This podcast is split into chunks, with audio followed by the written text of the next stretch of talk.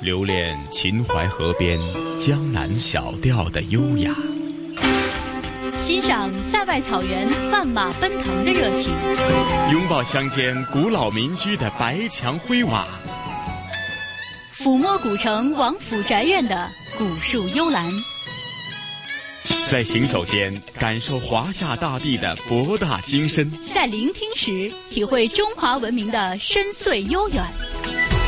这里是华夏之声台和香港电台普通话台联合制作播出的《魅力中国》。好了，收音机旁以及国际互联网上的所有的海内外的听众朋友们，大家好！欢迎大家又准时收听由中央人民广播电台华夏之声和香港电台普通话台联合为大家制作的《魅力中国》，我是普通话台的晨曦。各位听众，大家好，好久不见，我是中央人民广播电台华夏之声的节目主持人雷鹏，晨曦你好，雷鹏你好，嗯，这一期的《魅力中国》带给大家哪方面的节目内容啊？其实呢，这一期的《魅力中国》可以说是一次回访，但是也是我们的一次常规动作吧，可以这样说。呃，因为这次去这个城市呢，是我们的这个港澳媒体内地行这样的一个活动，然后其中呢有我们香港来自香港的媒体和澳门的媒体，包括我们一些内地的一些媒体，呃，然后大家一起到了彩云之南普洱。去感受了一下这个有着多民族风情，同时又有着中国非常有名，甚至甚至说是世界有名的普洱茶的诞生地。到这样的一个地方呢，进行了为期的一周时间的一个深入的探访和了解。那么这一期呢，我想大家肯定能猜到我要做的这个主题的内容，因为大家普洱茶都喝过嘛，包括我们香港。地区的一些听众，港澳地区的一些听众都喝过普洱茶，所以说呢，这次相当于我们是深入走访了一下普洱茶的诞生地，它的这个呃生产制作的工艺流程，包括它是怎么样呃从遥远的来自祖国西南边陲的一座小城呃生产出来、加工出来，然后呃远销到我们这个港澳，甚至说远销到世界。各地的每一个角落，同时呢，我们在了解制茶工艺的同时呢，也呃顺便呢会在节目里边给大家来介绍普洱这个地方为什么呃这么有名，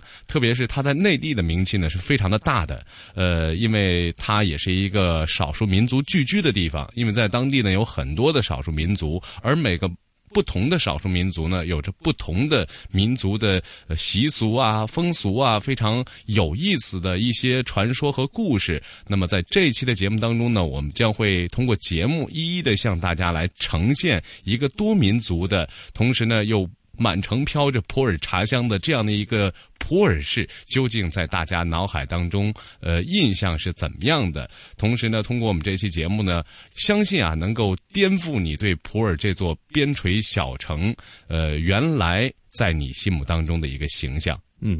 的确是的，说到普洱茶呢，或许对于香港人来讲啊，真的是非常非常的熟悉哈。每天早上我们呃喝早茶的时候呢，很多啊听众朋友呢都喜欢喝普洱茶，因为呢它的功效呢大家想必已经是非常清楚。但是说到因为普洱茶啊成为一个城市啊，这个城市以普洱茶作为它的品牌，打出它的品牌效应，又或者普洱茶的它整个的制作过程当中，我相信可能。很多香港的听众朋友啊，或许就真的不太清楚。另外，刚刚呃雷鹏也提到了，呃云南本来就是一个非常多姿多彩、很多少数民族的这个聚居地。那与此同时呢，呃各种各样的少数民族他们独特的人文风情呢，或许呢在我们接着下来的节目内容当中也会一一的呈现出来，是吗？嗯，是的，呃，我相信通过大家对于这期节目的这个收听，然后也能够感受到这期节目当中对于这个普洱这座城市的一个形象的一个概括和描述。呃，为什么说它是呃云南省面积最大的一个地区？为什么呢？它又与老挝啊、越南啊，包括与缅甸。毗邻，那么国境线呢也是非常的长，因为它处于云南我们呃中国国土的最西南的位置，它的国境线呢也是达到了六百二十五公里，同时呢。它可以说是我们国家最重要的一个西南门户了。呃，而且穿境而过的这个河流，包括边境的通道呢，也是非常的多。你像我们大家非常熟悉的澜沧江、红河、南抗河，这个也三条水域呢，也是直通境外的。可以说呢，它的现代的地理位置，包括呃在古时候的位置呢，也是非常的重要。因为在古代的时候呢，它是非常著名的南方的丝绸之路之一。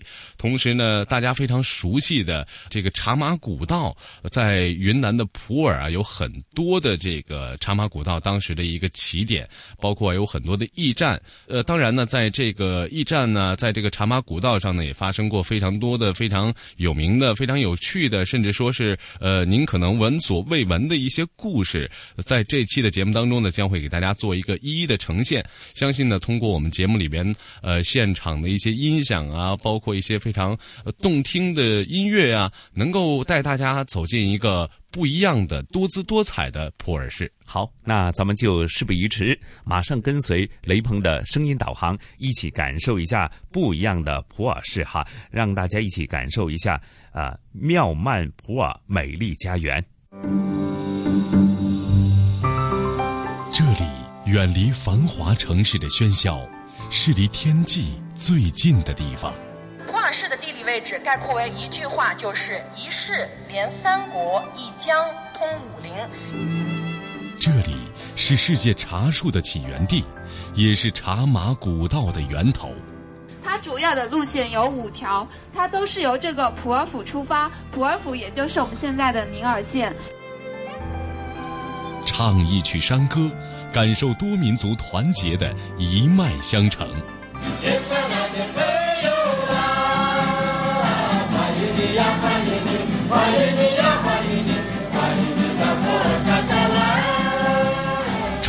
普洱，品味一段散发着沉香的岁月。哪一个地段的茶叶品质比较好？那这个地段呢，我可能就要专门用来制作贡茶，送到皇宫里面去的。魅力中国，曼妙普洱，美丽家园正在播出。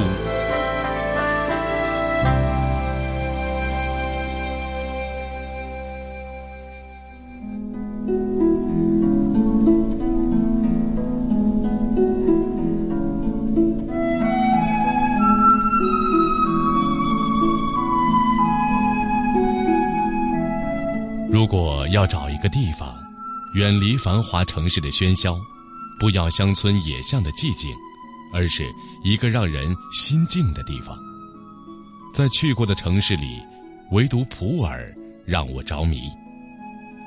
二零一六年十一月七日到十二日，中央人民广播电台二零一六港澳媒体内地行采访团一行选定了普洱作为本次采风的活动地。我也再次得以踏上这座充满普洱茶香和少数民族风情的魅力小城。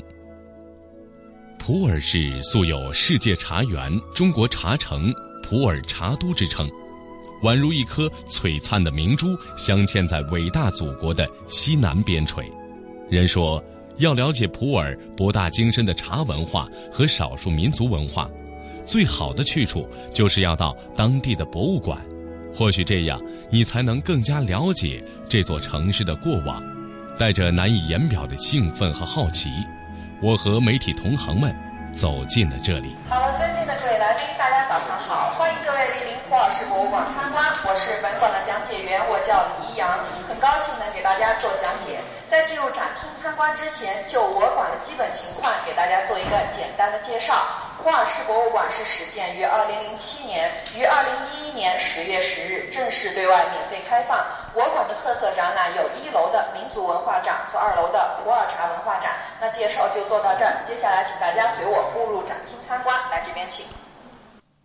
普洱市博物馆总建筑面积一万多平方米，其中展厅面积六千五百平方米，拥有藏品一万三千四百七十二件。展厅共分为两个部分，一楼主要展示普洱市二十六种民族文化，主要展出十四种世居少数民族的历史风俗和民族文物；二楼是普洱茶文化专题展厅，也是目前中国最大、最全面的普洱茶文化博物馆。好，下面我们来看普洱市的板块示意图。现在我们看到的这幅地图就是普洱市的板块示意图。普洱市呢辖一区九县，我们现在所处的位置就是思茅区啊，就是我所指的这里思茅区。普洱市位于云南省的西南部，辖一区九县，国土面积有四点五万平方公里，全市的总人口呢有二百五十八万人，其中少数民族人口占到了百分之六十以上啊。可以说我们普洱市的少数民族人口呢非常的多，汉族呢人口较少。那普洱市的地理位置概括为一句话，就是一市连三国，一江通武陵。一市就是指普洱市，南部呢与缅甸、老挝、越南相接壤；一江通武陵呢，就是指澜沧江从我市境内流过啊，通过西双版纳州，然后呢到了中南半岛上的越南、老挝。缅甸、柬埔寨和泰国，最后在越南的胡志明市注入中国南海。因此，澜沧江呢，为我们普洱市造就了一市连三国、一江通武陵的地理位置。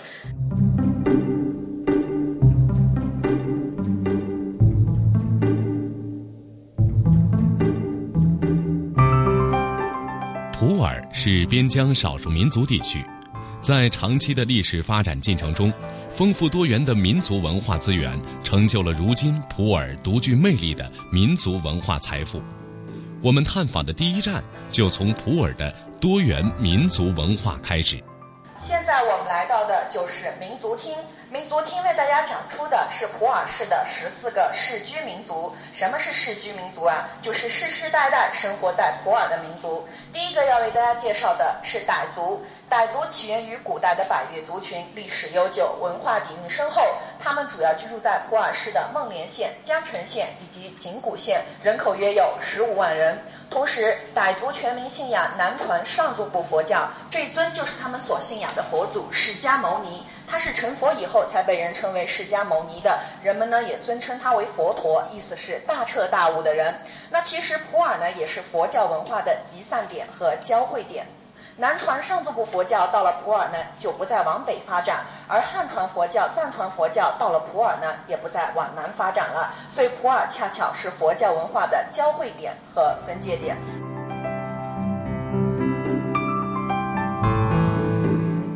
在普洱市，除思茅区外，其余九个县都是少数民族自治县，世居着十三个少数民族，他们分别是哈尼族、彝族、拉祜族、佤族、傣族、布朗族、回族、瑶族、白族、苗族、傈僳族、蒙古族以及景颇族。各民族都保留着独特浓郁的民族传统文化。走进普洱，你会发现走进了一个巨大的民族风情园，园中村村寨寨都有故事，一人一物皆是风景，一衣一貌皆关历史。好，接下来请大家看这边。在这边的展柜里，为大家展出的就是傣族的一些传统乐器。中间这个呢，就是最富有特色的乐器了，叫做象脚鼓。它是因形似象腿而得名的，在傣族节庆活动中呢，也是最常见到的一种乐器。后面这张照片就是傣族人民跳起白象舞，在敲象脚鼓时的一个场景了。好，下面大家这边看。在这边的展柜里，为大家展出的就是傣族的一些祭祀用品，有开光盒、供桌，这是一套完整的纳福器具。在这边的开光盒上，我们看到的上面呢有一个八卦图案，那这恰巧呢也是中原的道家文化与我们少数民族文化相融合的一个表现。好，下面我们来看傣族的一些节庆。傣族最著名的节日就是泼水节了。在这边的图板和灯箱所展示的，则是我们普洱当地的傣族会过的另外一个节日，叫做神鱼节。神鱼节呢是选在每年四月十日至十三日，在孟连县的纳云古镇呢都会举行这样一个万人捉神鱼的活动。在古代，这一天也是为了纪念佛祖派神鱼来改善傣家人生活的节日。那在这一天，大家看到了，都会下到这条南垒河当中去。谁要是捉到最最大最好的那条鱼呢，就代表来年能够有好运气。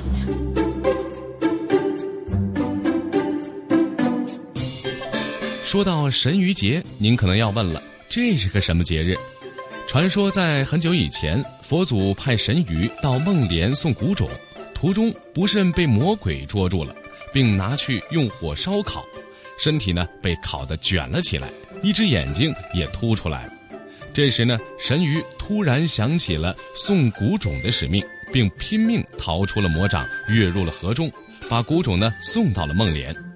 至今啊，神鱼身上还留着被火烤过的痕迹，双眼发白，一只眼珠往外突出，尾巴也卷了起来。有了谷种，孟连的人民生活啊有了很大的改善，但是呢还不尽善尽美。接着，佛祖又派神鱼和蕨菜结伴来到孟连，丰富了孟连人民的生活。就这样，为了接受佛祖的恩赐，一到每年的四月，人们呢就尽情的捕捞、捉鱼狂欢，神鱼节就这样一代一代的流传下来了。在古时，神鱼节是老百姓最开心的日子，因为这一天是土司准许在禁渔的河道里捕捞的日子。于是，神鱼节也就成了孟连县最热闹的一个节日了。好，下面我们来看这边这幅照片。这张照片拍摄于景谷孟沃佛寺的塔包树，它也是我们全国第七批重点文物保护单位。它的形成过程是先有佛塔，后有这棵菩提树。传说是一只小鸟衔着菩提树的种子到塔中休息后留下的，经过了漫长的自然演变，就变成我们现在所看到的这样一个自然奇观了。下面我们来了解傣族的传统民居。普洱市的傣族呢，主要是以傣乐支系和傣纳支系为主。傣乐支系呢，就是我们所说的水傣，离水源较近的那支傣族。而这样的房屋建设呢，就是水傣的房屋建设了，即上下两层，也就是我们所说的竹楼啊。那上层主要是住人，下层呢可以堆放杂物、饲养家畜等等。后面这张照片就拍摄于普洱市江城县整董镇，是现今保存最完好的傣族干栏式建筑啊。那同时呢，它也是我们第七批省级文物保护单位。那另外一种呢，就是汉傣结合的民居建筑。这边这张照片呢，就拍摄于景谷县的永平镇。那这种房屋建筑呢，就是一个汉傣结合的民居建筑了。它的这个房屋结构叫穿斗梁木质结构，具有很好的抗震性能。在二零一四年的十月六日，这里发生了一次六点六级的大地震，但是本次地震灾害当中呢，只有一人伤亡。可以说，这样的房屋呢，真的是起到了非常好的抗震性能啊。那现在呢，这里呢也正在恢复重建，已经和往日呢是一样的了。好，下面我们来看这边的这幅图片。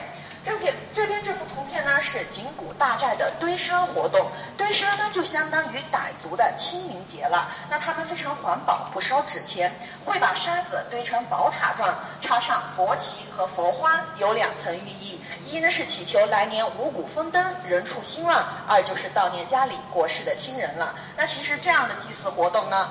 在全世界啊，也有很多的民族呢是这样来祭祀的。那去年我也接待了非洲坦桑尼亚代表团，当我讲到这里的时候，他们非常有共鸣啊。那当时我就觉得，为什么说民族的才是世界的？就是因为我们全世界的民族文化呢都有共通性和共融性在里边。好，下面我们看这边，那这边所展示的就是佛事活动了。傣族男子在七八岁时，一般呢会自愿入缅寺，呃，进行修行啊，学习宗教文化。十五六岁时。又还俗到社会上，那傣族人认为，只有进行过这样宗教文化学习的人呢，才是有才能、有教化的人。好，下面大家这边请，我们来看傣族的经幡故事画。在这边的展柜里为大家展出的呢，就是傣族的经幡故事画了。它是根据傣文经书故事所绘制的。最边上这幅呢，就是傣族的吉祥物大白象的故事。这幅呢是佛教经典，这幅也是佛教经典。那中间的这一幅呢，是傣族的一个英雄传说的故事。那其实这样的经幡故事画挂在佛寺里呢，是起到了教化的作用。同时呢，它也和这个藏族的唐卡呢是有异曲同工之妙。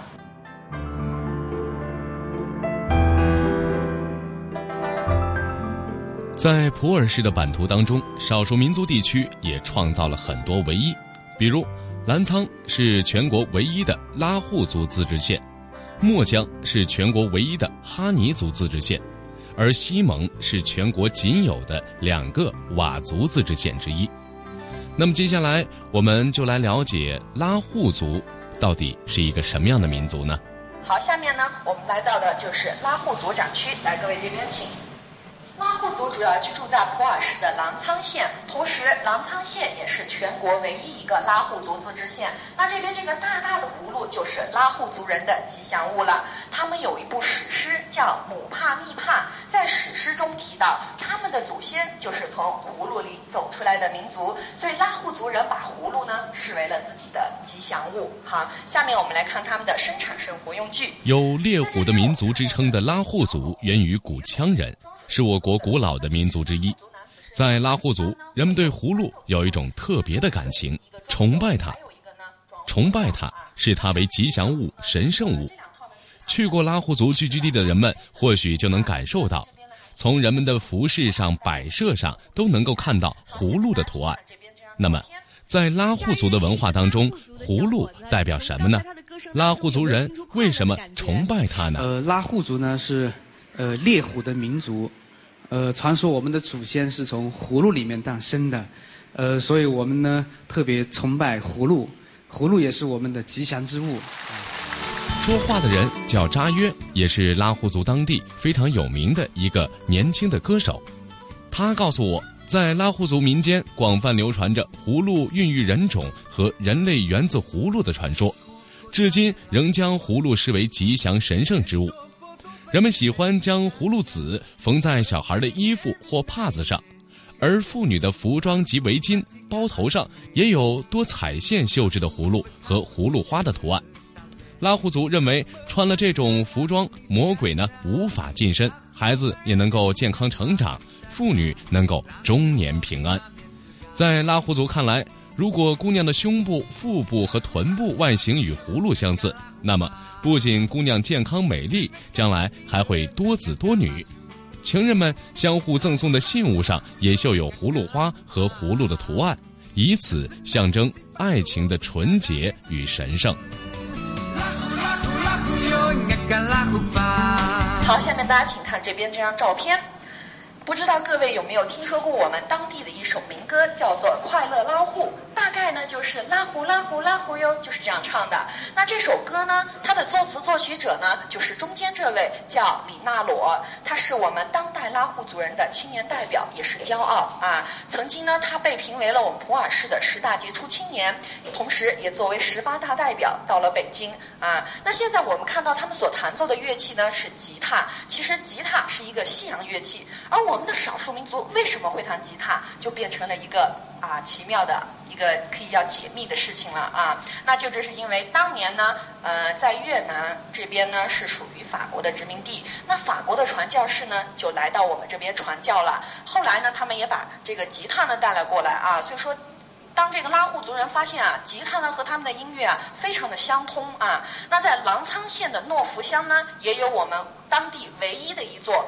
澜沧县诺福乡啊，唯一的一座基督教堂啊，那这座基督教堂呢，也呃代表了我们的部分的拉祜族人民呢，他们其实呢也是信仰基督教的啊。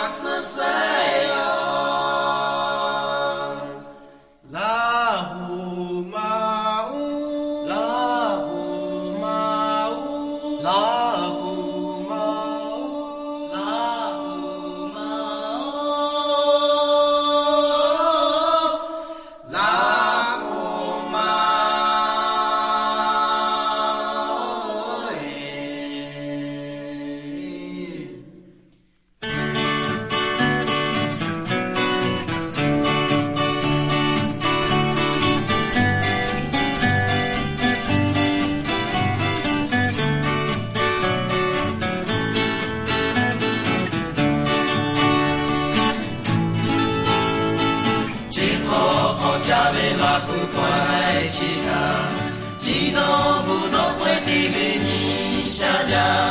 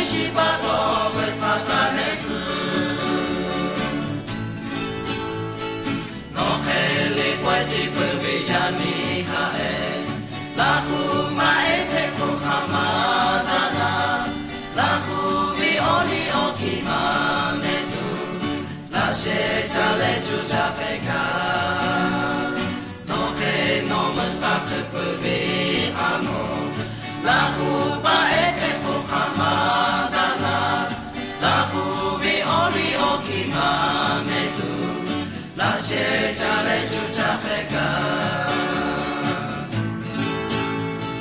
Lahu lahu lahu yo ngaka lahu pa Chote we kaka de be ngaka kamashu Lahu lahu lahu yo ngaka lahu pa Chote ma me shi pa to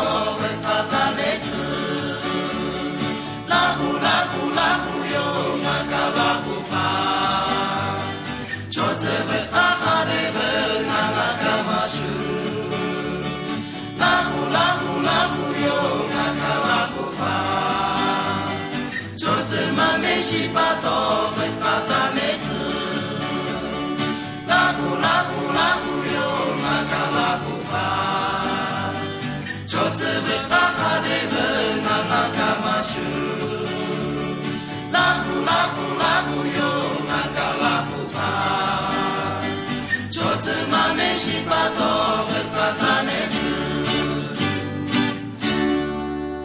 他们的这种音乐理论呢，和我们西方的唱诗班呢是非常的相似啊。所以说这个吉他和拉祜族呢，恰好呢融合的非常到位。而他们的传统乐器是什么呢？就是芦笙啊。下面的这个乐器呢就叫做芦笙，也是用葫芦来做的。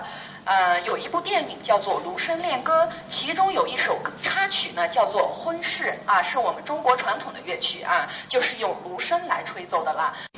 在这边我们看到的有鸟笼、鱼笼、装水葫芦的。那其实拉祜族男子身上呢，一般呢会有三个葫芦，一个装水，一个装酒，还有一个呢装火药啊。那上面这两幅呢，就是呃这两套呢就是他们的民族服饰了，都以黑色为主啊。那在这边呢还绣了一个小葫芦啊，代表了他们对葫芦的喜爱。你看你是拉祜族，你又叫扎约，那么扎约这个名字在拉祜族当中有没有什么特殊的含义呢？呃，当时传说就是我们祖先从这个葫芦里面诞生，是呃扎迪和拉迪这两个祖先出来，然后呢，呃之后拉祜人取名字啊，男的就是名字之前带个扎，嗯女孩子就是带个娜，呃，然后呢按那个十二生肖来取。我是扎约，我是属羊的，那我是呃属羊的男孩叫扎约，女孩的话就叫那约，是这样，嗯。哦，这样就约就是属就是羊的意思。对对，你也可以有一个拉祜族名字。哎，我刚想问呢，这不行啊！这一下子女孩子的年龄不就暴露了？没问题啊，啊、在你们你们民族是没关系在我们民。在我们这个民族里面，你越暴露越喜欢啊。是吗对，所以说你你属什么？虽然你这么说我也不愿意说。我我也要羊，所以我就应该叫呃那那是吧？叫什么什么那嗯，对对，对哦你属什么？羊啊！我就那约随便说一下，那我们俩是一对。好吧？我就我就叫那约了。好，那约好，那约好。其实，在普洱地区，各个少数民族对小孩子取名字的习俗也是各有不同的。拉祜族的孩子出生之后的第三天，由长辈根据小孩的性别和出生日的属相取名。凡是男性都以“扎”字开头，后面加当日属相为名；女性则冠以纳字加属相为名。如果属虎日生的男孩取名扎拉，女孩就叫娜拉；属兔日生的男孩叫扎妥，女孩叫娜妥。取名后，孩子多病时可以根据出生的时辰改名，例如天亮时生的男孩叫扎体，女孩叫娜体；也可以根据孩子的特征改名，生得胖的男孩叫扎儿，女孩叫娜儿等等。哈尼族的孩子出生的第三天必须取名，部分哈尼族实行父子联名制，给孩子取名忌讳与祖父、父母、兄长相同。三天内如有外人进家门，就请来者取名，并拜为干爹。如果孩子出生时脐带绕背者，男的取名跨德、跨龙，女的取名为石蛇、石月等。佤族小孩出生当天，亲友送水酒、鸡米等前来贺生，请摩巴杀鸡看卦，根据本家族的谱系和出生的顺序、时辰及时取名。男女取名各自排序，而男子取名多用言字开头，女子取名多用纳字开头。男子当父亲之后，寨人根据其儿子的名字又有了新的称呼，对外人称其名字时，则用旧的名字。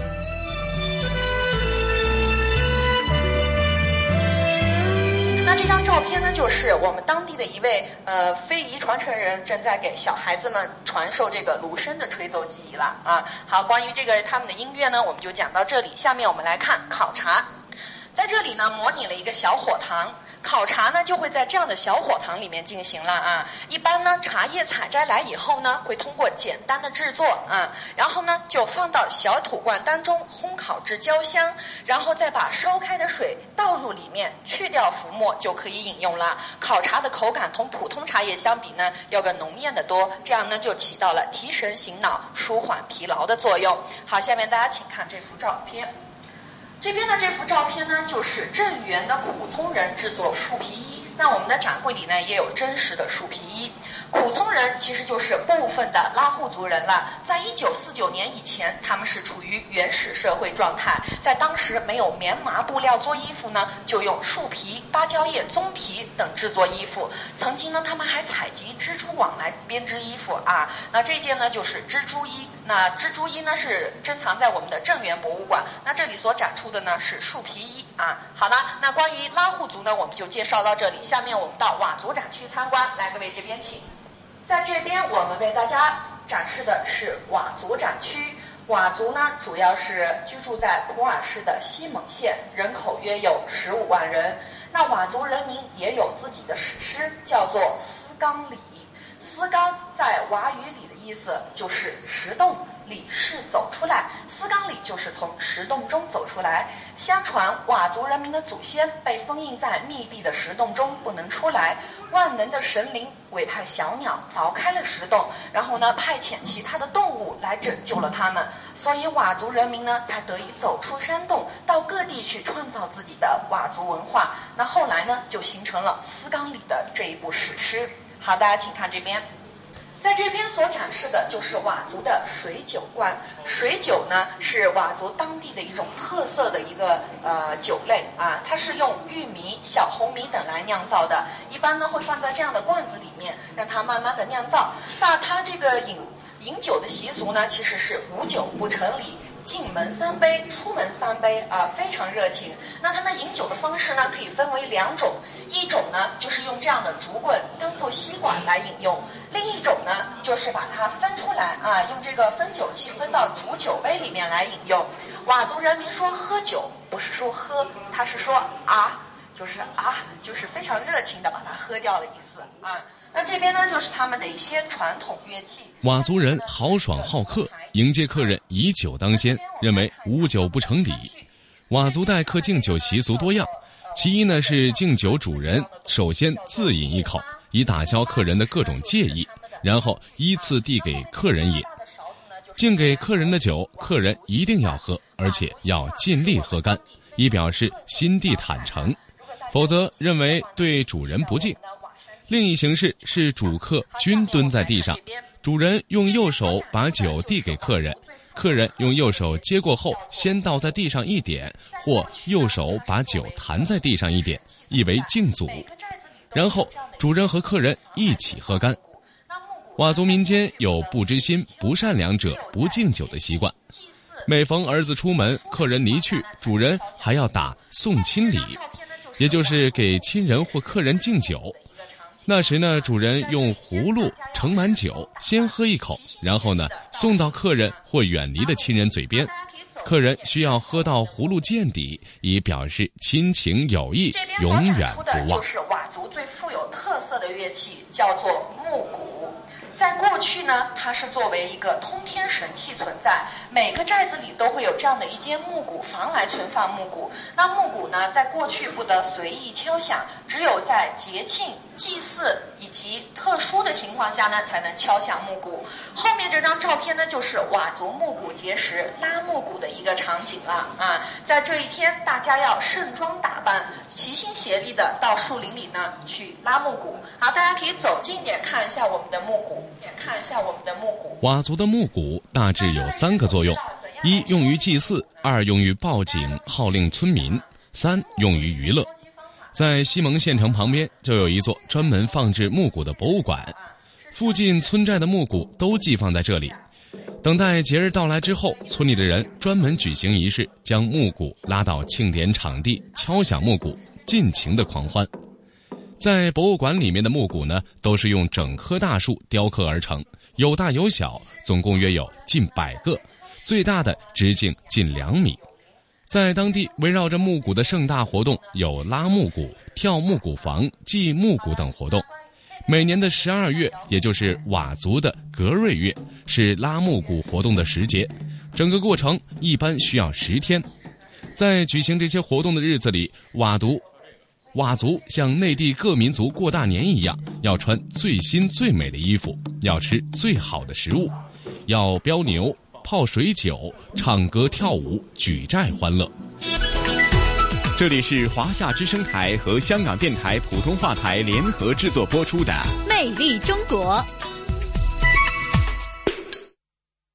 好的，收音机前以及国际互联网上的听众朋友们，大家好！这里依然是来自于中央人民广播电台华夏之声与香港电台普通话台联合为您制作的《魅力中国》节目。各位好，我是华夏之声的节目主持人雷鹏。大家好，我是香港电台普通话台的陈曦。嗯，那么刚刚听过这期的《魅力中国》之后，不知道你对普洱市有一个怎么样的印象呢？啊，我觉得呢，呃，这个地方啊，真的是啊，山清水美，而且呢，有这个著名的。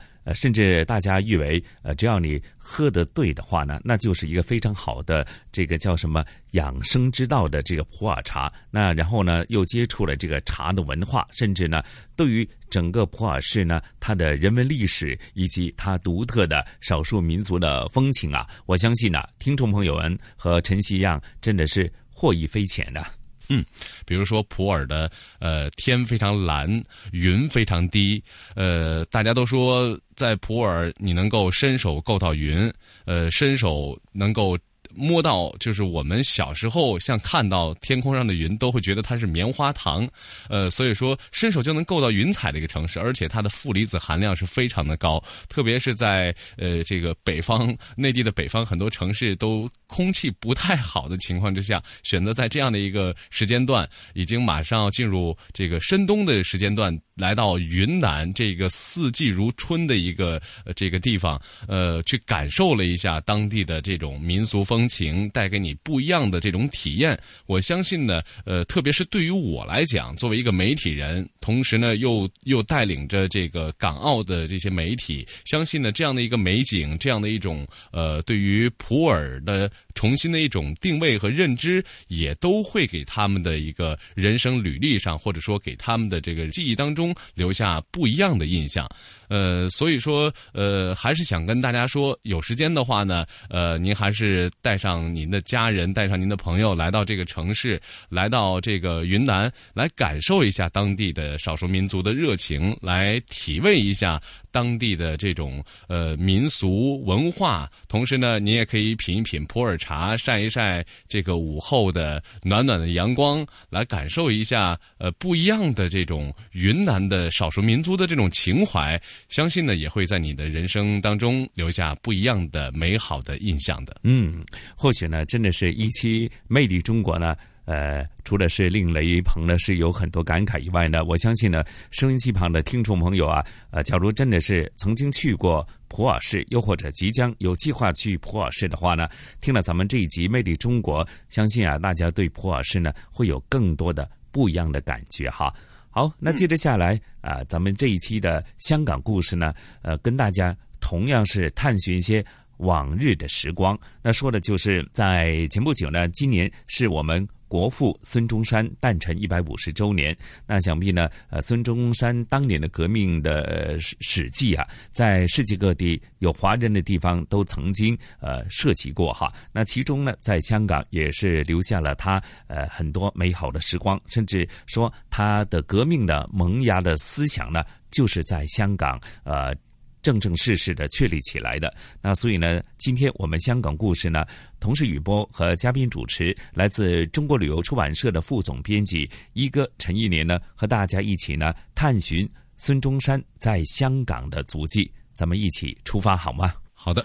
各位往中环列车即將到站，請勿超越黃線。傳統現代相映成輝。中西文化共冶一炉，东方之珠，动感之都，香港故事。香港故事，香港故事在魅力中国。各位好，我是雨波。二零一六年十一月十二日是孙中山先生诞辰一百五十周年。为了纪念这位推翻封建统治、建立共和政治的伟人。香港故事嘉宾主持，香港中国旅游杂志副总编辑陈一年一哥曾沿着孙中山的足迹走访了十座有关城市，但是让一哥感到历史脉络最清晰的还是香港。香港是孙中山革新思想的萌发之地，又是他进行辛亥革命前期革命活动的主要策源地。他在这里留下了许多历史遗迹和传奇故事。一连三集的香港故事，我们就跟随一哥一起探寻孙中山在香港的足迹。可以说是很久没跟大家见面。其实我忙的什么事呢？就是啊，为了纪念孙中山诞辰一百五十周年的一系列活动啊，包括搞展览啦，嗯嗯，呃，做出版啦，啊，还有就是呃各方面的一些呃组织策划工作啊。嗯，忙过了这一阵啊，正好。啊，赶上我们现在啊，给大家讲啊，嗯，哎，就是在这个月啊，十一月十二号是孙中山的诞辰日，对啊，嗯，哎，香港也搞了很大的一些活动啊，对，包括了就是有一个很大型的展览啊，對對對，這個展览呢，从呃十一月十一号，嗯，呃到二十二号。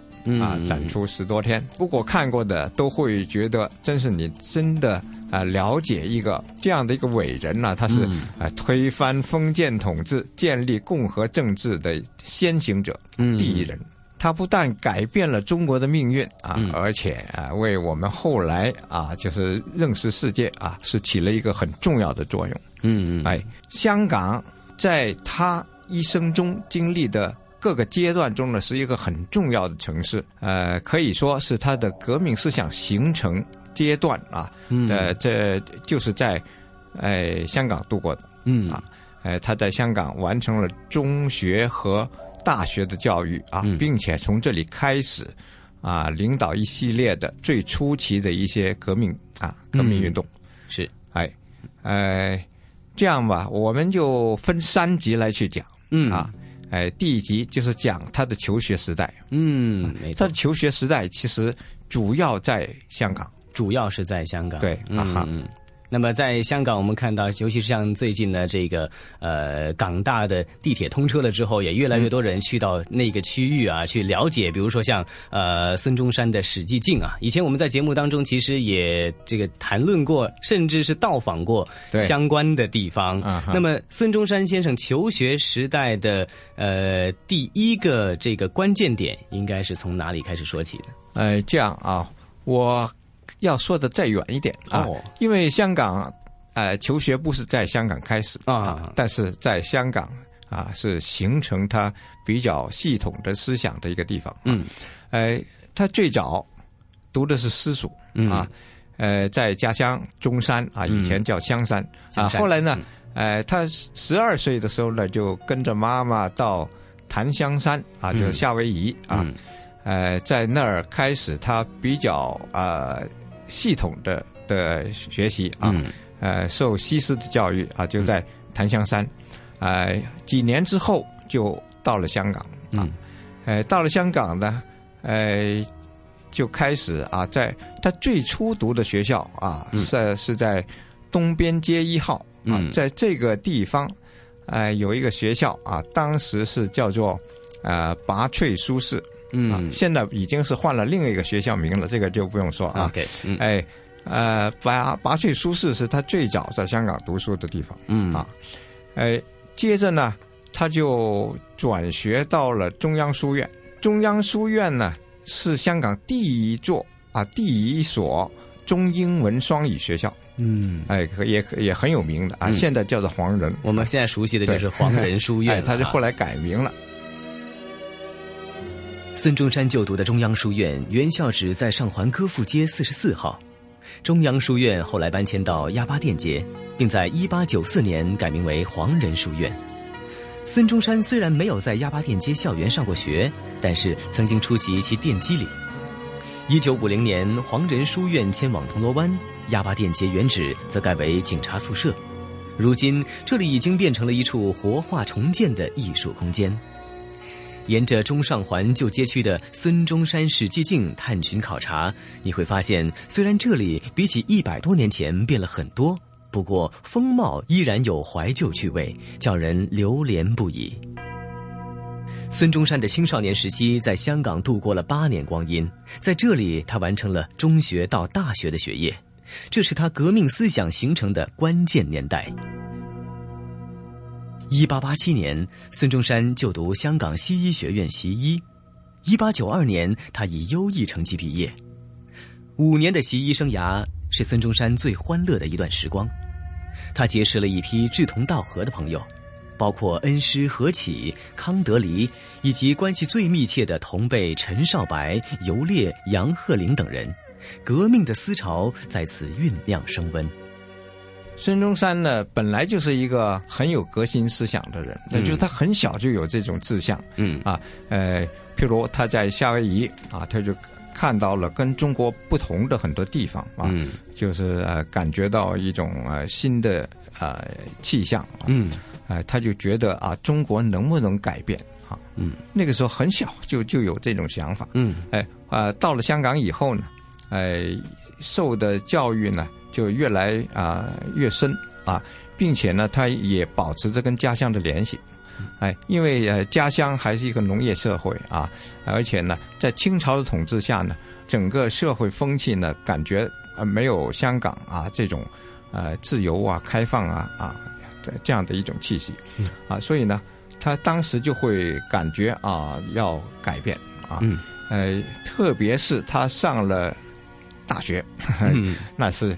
呃，香港西医书院，嗯，香港西医书院呢是香港第一所啊高等教育的的院校啊，呃，也可以呃说是香港大学的前身，嗯，啊，香港大学是后来成立的，但是呢，香港大学追溯到啊后来聘入了香港大学的这个西医书院啊，也就是呃香港大学的医学院啊啊，就因为这个历史。啊，就往前推啊，那是一八八七年，嗯，就已经开始了。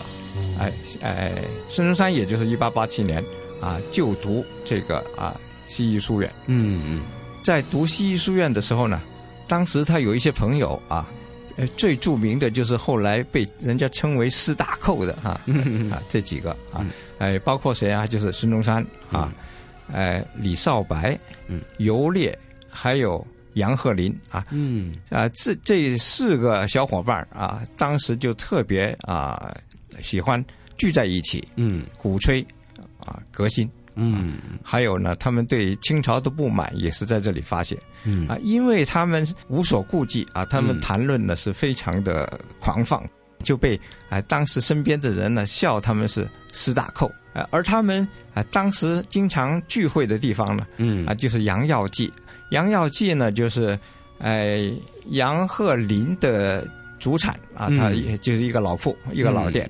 啊，他们经常在这里聚会啊，高谈阔论时事。哎，呃，这个地方呢，呃，现在门牌号也还在啊，呃，是在中环的歌赋街八号。嗯，不过当然了，就是这个呃建筑物就面目全非了。对对对，只不过那里也立了一个牌子，就是史记镜上的啊一个一个点啊，是第六站。嗯，啊，大家还是可以去那里看一看，到歌赋街去看看。你到这儿呢，就可以看到啊，被叫做石板街的。波电炸街，石板街，你看的还是古色古香的，对，那完全还是呃过去那个面貌，就是石板铺的路。在俗称石板街的波店炸街与百花街交界处，现在原址已经面目全非了。所幸的是，石板街依然是石板铺地，让你能够联想到四大寇的时代。一八九二年七月，孙中山以首届第一名的成绩在香港西医书院毕业，之后曾往澳门、广州等地行医。期间，孙中山很快就凭医术扬名，年收入十分理想。但是他改革社会的抱负始终占了上风。一八九四年春，孙中山跑回香山老家，埋头写了《上李鸿章万言书》，试图提出改革主张，赴北京上书却吃了闭门羹。后来更得知中日甲午战争大败，他深感清朝政府已经无可救药，于是决心发动革命，推翻清朝统治。下一集《魅力中国香港故事》，我们继续与一哥陈一年一起探寻孙中山在香港的足迹。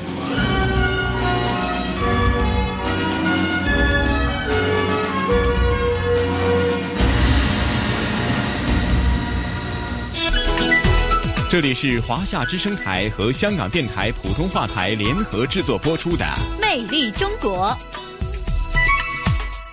好的，收音机前以及国际互联网上的听众朋友们，大家好，这里依然是来自于华夏之声与香港电台普通话台联合为您制作的《魅力中国》节目。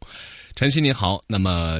说着说着啊，我们这个时间啊就过得很快。这一期节目呢，又要跟各位听众朋友们说再会了。是啊，的确时间过得真快。不过呢，咱们下星期的《魅力中国》的节目内容同样是非常的精彩，因为呢，雷鹏也会继续带大家继续游走在普洱市的一些呃山山水水之间，继续感受普洱的魅力。那另外呢，我们下星期香港故事呢，也会继续和大家探寻。